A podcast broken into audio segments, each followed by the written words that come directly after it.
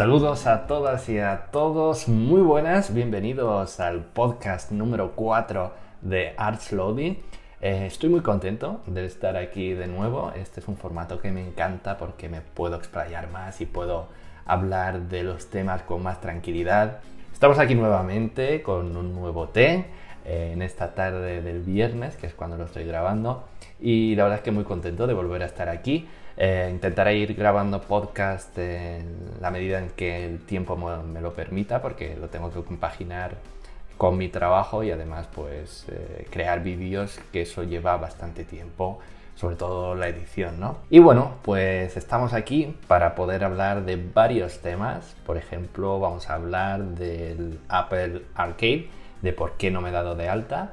Eh, os voy a dar mi opinión sobre el Apple TV, que ya llevo un, tiempo utilizándolo y os voy a explicar por qué he perdido un poquito el interés en ello y tal. Eh, vamos a hablar de dónde situamos el iPad en la actualidad, ¿no? que tenemos ahí ese dispositivo y mucha gente eh, le entra el estrés porque se compra un iPad y no saben realmente qué uso darle porque si tienen un portátil y tienes uh, una Smart TV y tienes uh, un iPhone, pues puedes resultar confuso, ¿no? Donde colocar este fantástico dispositivo. Y por último vamos a hablar de la PlayStation 5, que en el último os prometí que íbamos a hablar de ello y aquí estamos para comentar eh, cosas de esta consola que la verdad es que me tiene fascinado y me muero de ganas porque salga oficialmente.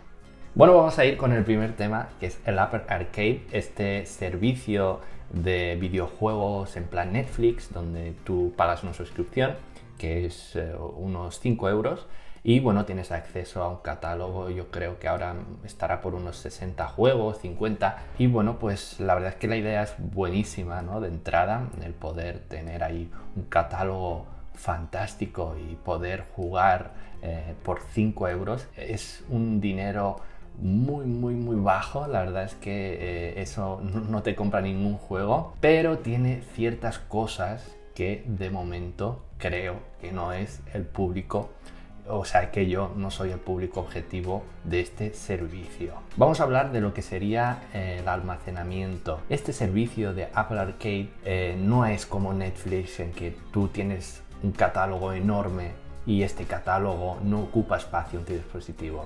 No, aquí cada vez que te descargas un juego, pues tienes que, o sea, ese juego ocupa eh, un espacio en tu iPad. Y claro, esto es un problema para los que mm, tienen un iPad, por ejemplo, de 32 GB o, 64, ¿no? Que tienes pues el almacenamiento suficiente para, bueno, tener eh, tus cosas. Pero claro, si le metes el Apple Arcade y te descargas unos cuantos juegos, puedes tener problemas. Y bueno, ¿por qué no, no soy el público objetivo de este servicio. La verdad es que estoy hablando actualmente, estamos en 2020, en enero, y eh, el catálogo que tienen, la verdad es que no ha habido ninguno que me llame especialmente la atención. Esto no quiere decir que sea una opinión definitiva, no. O sea, el servicio yo creo que tiene bastante futuro y creo que tiene su razonamiento, sus características que lo hacen, la verdad es que un, servicio muy a tener en cuenta y que creo que si Apple lo sabe hacer bien, va a tener un servicio bastante bueno. Pero actualmente yo creo que los juegos que hay actualmente los veo todavía un poco infantiles. Creo que Apple está tratando de hacer eh, algo así como lo que hace Nintendo. Pero ¿qué pasa? Que Nintendo mantiene un equilibrio increíble entre lo que es infantil y adulto y consigue atraer a, los dos públicos de una manera eh, fantástica. Pero claro, no podemos comparar una compañía como Nintendo que lleva toda la vida haciendo eso con la compañía como Apple que acaba de entrar. Y la verdad es que eh, la filosofía de Apple me encanta, el de tener un catálogo escueto, que ha sido revisado por expertos, donde tienes unos juegos que son, eh, la verdad, que cumplen los estándares que tiene Apple de entregarte un producto bien acabado, un producto hecho con cariño, un producto que sabes que no te va a fallar si realmente te llama la atención ese tipo de juego. Y por eso no me he dado de alta, porque creo que ahora mismo los juegos tienen que eh, saber desarrollarse y atraer. Em, si llegan algún día a tener juegos AAA, entonces sí que estaríamos hablando de, otra cosa y entonces pues eh, le diría a Apple, aquí tienes mis 5 euros y voy a jugar, aunque me tendría que comprar un iPad de mayor capacidad. Y ahora voy a pasar a otro de los servicios que presentó Apple, que es el Apple TV Plus. Y este sí que he podido eh, echar el guante porque te regalan la suscripción eh, cuando te compras un dispositivo nuevo que tenga pantalla y bueno, que no sea un Apple Watch, evidentemente. Si te compras un iPhone o un iPad o un Mac, pues Apple te regala una suscripción gratuita por un año, que la verdad es que es una oferta que a mí me ha dejado fuera de juego porque Apple no, no es da de hacer este tipo de, de, ofertas. Y la verdad es que lo he disfrutado, lo he disfrutado, pero yo de momento le pondría una nota de necesita mejorar. Y necesita mejorar no solo lo que sería eh, el, catálogo, que eso es obvio, tiene 5 o 6 series, van añadiendo más, pero la aplicación también. La verdad es que me emocioné mucho cuando entré a la aplicación del Apple TV y me encontré con películas que quería ver. Eh, inocente de mí pensaba que estarían en el catálogo. Pues no, te meten películas eh, donde tienes que pagar, donde tienes que pasar por iTunes. Tú estás navegando, como navegas por Netflix, y de repente te encuentras una película allí donde tú le das y te lleva a pagar, pues eso, son 13 euros, 14 euros, eh, o sea, son carísimos que creo que es un modelo que ahora mismo eh, con Netflix, Amazon y HBO, eh, pues es un modelo que no se entiende, el que tengas que alquilar una película por unos precios tan altos, ¿no? Y la aplicación también tiene algunos fallos que, bueno, son comprensibles porque es una primera versión, ¿no? de, este servicio y bueno, he tenido problemas a la hora de seguir viendo un contenido cuando ya se ha iniciado, lo que hace Netflix fantásticamente bien, ¿no? Que puedes seguir en cualquier dispositivo y te sigue automáticamente desde el punto donde lo dejaste.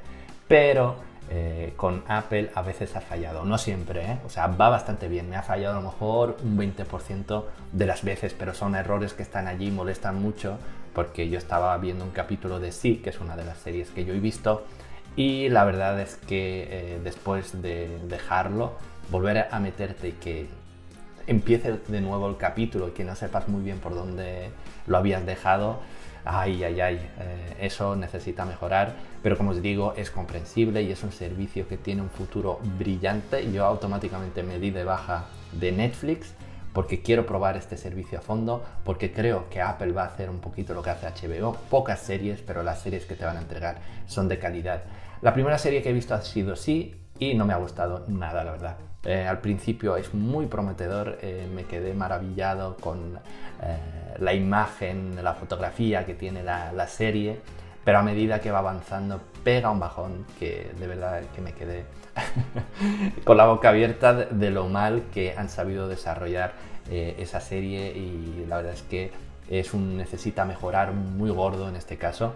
Y después pues empecé The Morning Show que todavía no he acabado, estoy allí con ello porque es que eh, me he encontrado con el servicio de Amazon Prime que está haciendo un trabajo brutal donde tienen unas series de una calidad suprema, donde tienen, eh, es que además, claro, compran otras series de otras épocas y eso lo hace un servicio muy a tener en cuenta eh, y yo creo que es la gran amenaza de Netflix. La aplicación de Prime necesita mejorar todavía más que la de la de Apple le falta inteligencia, pero funciona y es funcional. Eh, no, no, comete fallos como Apple, por ejemplo, que no te sabe guardar el capítulo donde lo has dejado. Aquí funciona siempre de maravilla, eh, pero es muy vasta la aplicación, eh, lo que sería la imagen que me sorprende muchísimo está poco trabajada y le falta un poquito de cariño.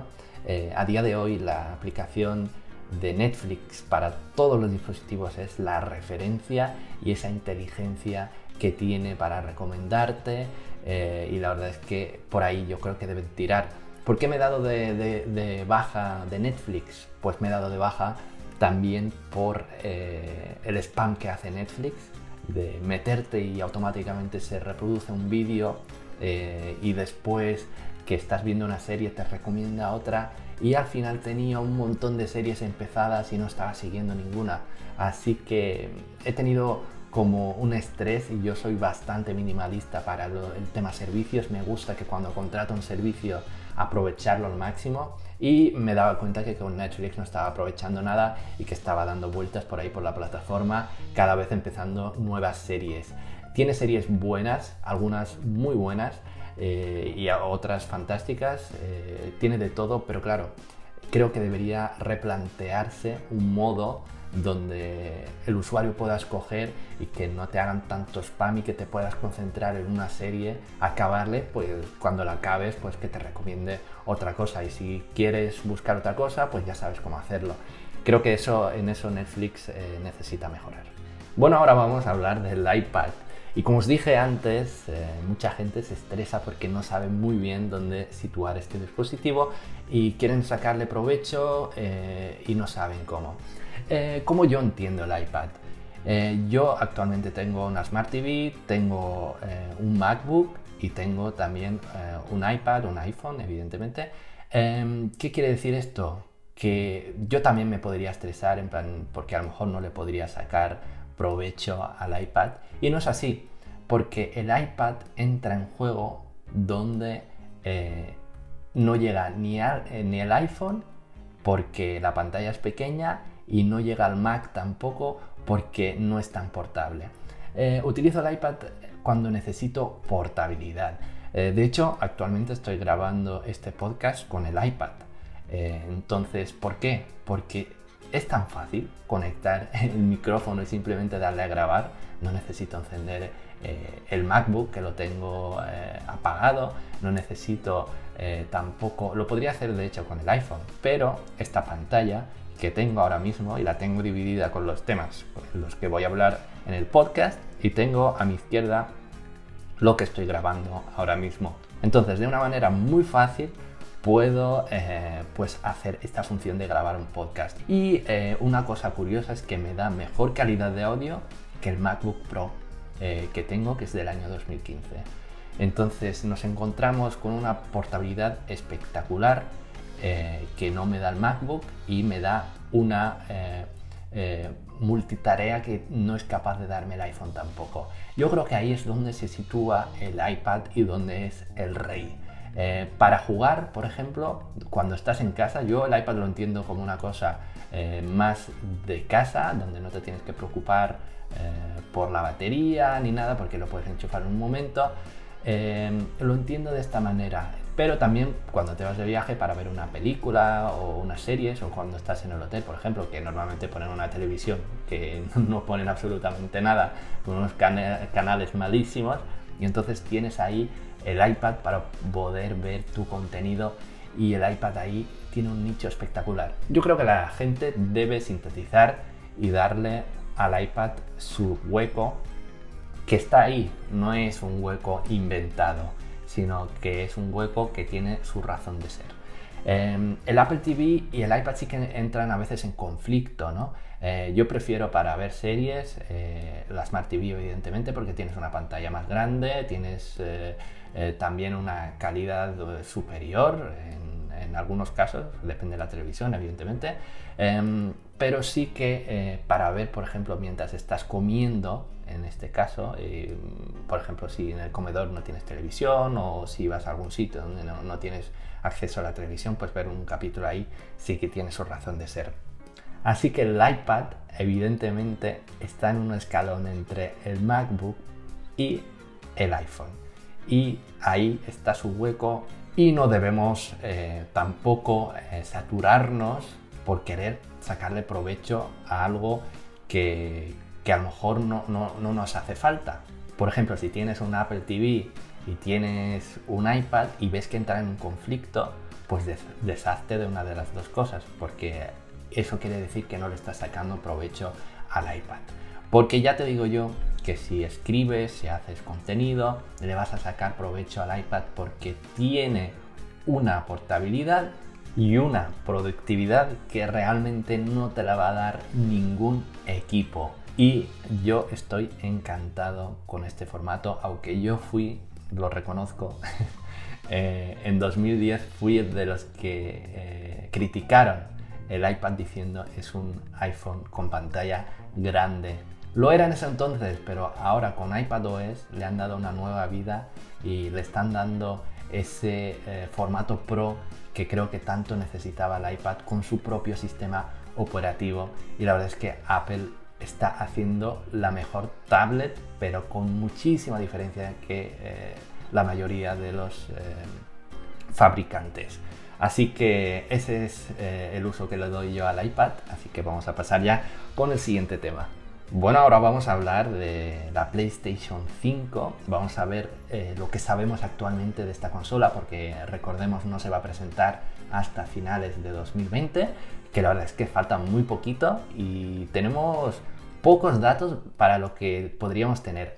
Eh, recordemos que en el CES de, este año, que fue hace poquito, eh, unas semanas, eh, PlayStation 5 estuvo ahí, pero la verdad es que se quedó un poco la gente con la boca abierta porque solo presentaron el logo de la consola, un logo idéntico que prácticamente creo que es la misma tipografía que la anterior, y simplemente pues lo pusieron un 5. Eh, no dieron ni demos ni absolutamente nada. La verdad es que podrían haber presentado algo para darnos un poquito de hype, pero han decidido que no, así que lo respetamos. Porque esta consola, la verdad es que em, Sony realmente no necesita el CES, o sea, ellos hacen un evento y es como Apple, todo el mundo van a hablar de ellos porque actualmente, eh, eh, con el permiso de Microsoft, son las mejores consolas que tenemos en este momento. Bueno, ¿qué tenemos? Pues la PlayStation 5 va a admitir gráficos de 8K. Sí, hay gente que todavía no se ha actualizado al 4K y ya estamos viendo tecnologías 8K. Esto muy poca gente le va a poder sacar provecho porque conozco muy poca gente todavía con televisiones 4K, eh, imagínate el 8K, ¿no? que todavía no ha llegado. Pero está bien porque es una consola que tiene una duración muy grande en el tiempo y entonces pues eh, que soporte ya el 8K que será un formato extendido de aquí 4 o 3 años y entonces pues está bien que soporte esto. Tendrá sonido 3D. ¿Esto qué significa? Pues significa que eh, mm, podemos eh, de alguna manera diferenciar los sonidos con unos buenos auriculares y saber por dónde viene el sonido exactamente tal como ocurre en la vida real. Cuando alguien está pisando, digamos, el suelo, pues nosotros sabemos, mediante nuestros maravillosos oídos, si viene por la izquierda, si viene por la derecha, si viene por detrás. Y esto es lo que hará eh, PlayStation 5, donde pues te va a permitir saber de dónde vienen, eh, digamos, los disparos o lo que sea, ¿no? Y esto creo que es una tecnología muy interesante. Contará con un procesador AMD Ryzen de tercera generación con 8 núcleos y una placa gráfica de la familia AMD Navi. Yo en esto estoy bastante tranquilo porque siempre el hardware de la PlayStation es muy bueno y siempre eh, como es eh, la gente la que se tiene que adaptar a ese, hardware, pues no suele tener eh, problemas en este sentido ni se queda eh, desactualizada antes de tiempo. Tendrá almacenamiento SSD de alta velocidad para reducir al máximo eh, los tiempos de carga, que esto está genial. Los SSD, recordemos que son estos discos de estado sólido, donde su característica eh, básica es que son hiper rápidos. se mueven, la verdad es que si tenéis la oportunidad de cambiar vuestro disco duro por un disco SSD, vuestro ordenador va a revivir. Y esto es lo que pasará con la PlayStation 5. Eh, sí, con la PlayStation 5, que eh, yo estaba muy descontento con los tiempos de carga. Recuerdo en el Red Dead Redemption eh, esperar un minuto y medio, dos minutos y cuando se actualiza esperar media hora o más. La verdad es que es horrible esos tiempos de carga y esperemos que con estos nuevos discos pues esas tareas se hagan de una manera bastante más rápida. Tendrá compatibilidad con PlayStation 4, que esto está bien, que parece que tenga que ser así, pero recordemos que en el pasado hubo modelos que no lo fueron compatibles para seguir vendiendo las consolas de la antigua generación, cosa que nunca me gustó, la verdad. Y ahora viene lo bonito de verdad, que es la tecnología Ray Tracing. ¿Qué es esto? Pues esto eh, promete cambiar, revolucionar eh, lo que son los videojuegos y no solo 8K, o sea, olvidaros del 8K. Esto es realmente esta tecnología. ¿Qué es lo que hace esta tecnología? Esta tecnología tiene como objetivo simular mediante algoritmos informáticos el comportamiento de los rayos de luz y cómo son absorbidos y reflejados por los objetos. Si algún día lo consiguen al 100%, entonces los gráficos digitales serán idénticos a la realidad. ¿Qué significa esto? Que se ha estudiado cómo trabaja el ojo humano y cómo eh, funcionan los rayos de luz cuando rebotan en los objetos y eh, vienen a, y, son eh, detectados por nuestro ojo, ¿no? Pues han conseguido un algoritmo que consigue interpretar esto y de esta manera nos puede dar digamos, de una manera más real todo lo que son los gráficos generados por ordenador. Esto ya ocurría en las películas. Por ejemplo, si vemos la película Star Wars, eh, pues veréis que no se, no se aprecia la diferencia entre lo desarrollado por ordenador y lo que no. Pues va a ocurrir lo mismo eh, con los videojuegos, donde esta tecnología se va a correr en tiempo real. La verdad es que es fascinante lo que han conseguido con esta tecnología y estoy ansioso por verla en acción. Veremos los títulos que van llegando. Esta tecnología además tiene un recorrido muy amplio donde se van a ir, eh, digamos, eh, avanzando cada año un paso adelante y donde tendremos una experiencia muy muy real cada vez con personajes, con eh, ambientaciones más parecidas a las películas que son generadas por ordenador y nosotros no nos enteramos porque son tan reales que parecen grabadas por eh, una cámara en la vida real. El otro de las cosas que me tiene enamorado es el mando. Se espera que se llame DualShock 5 y que cambiará la tecnología de Rumble actual, que es este motor de, pues de vibración de toda la vida, donde tenemos dos motores, uno a la izquierda, otro a la derecha, donde cuando hacemos depende qué acción, pues vibra una parte u otra. Pues esta tecnología se va a cambiar por la retroalimentación áptica y presentará eh, gatillos adaptativos que pueden ajustar la resistencia que hay cuando se presionan. ¿Esto qué significa? Significa que tendremos una vibración mucho más real. Eh, yo estoy encantado con la vibración de, que hace el iPhone, donde algunos juegos consiguen, de hecho si veis mi vídeo de los top de juegos, eh, yo comento esto, hay algunos juegos que sacan esa ventaja de lo que sería la vibración áptica.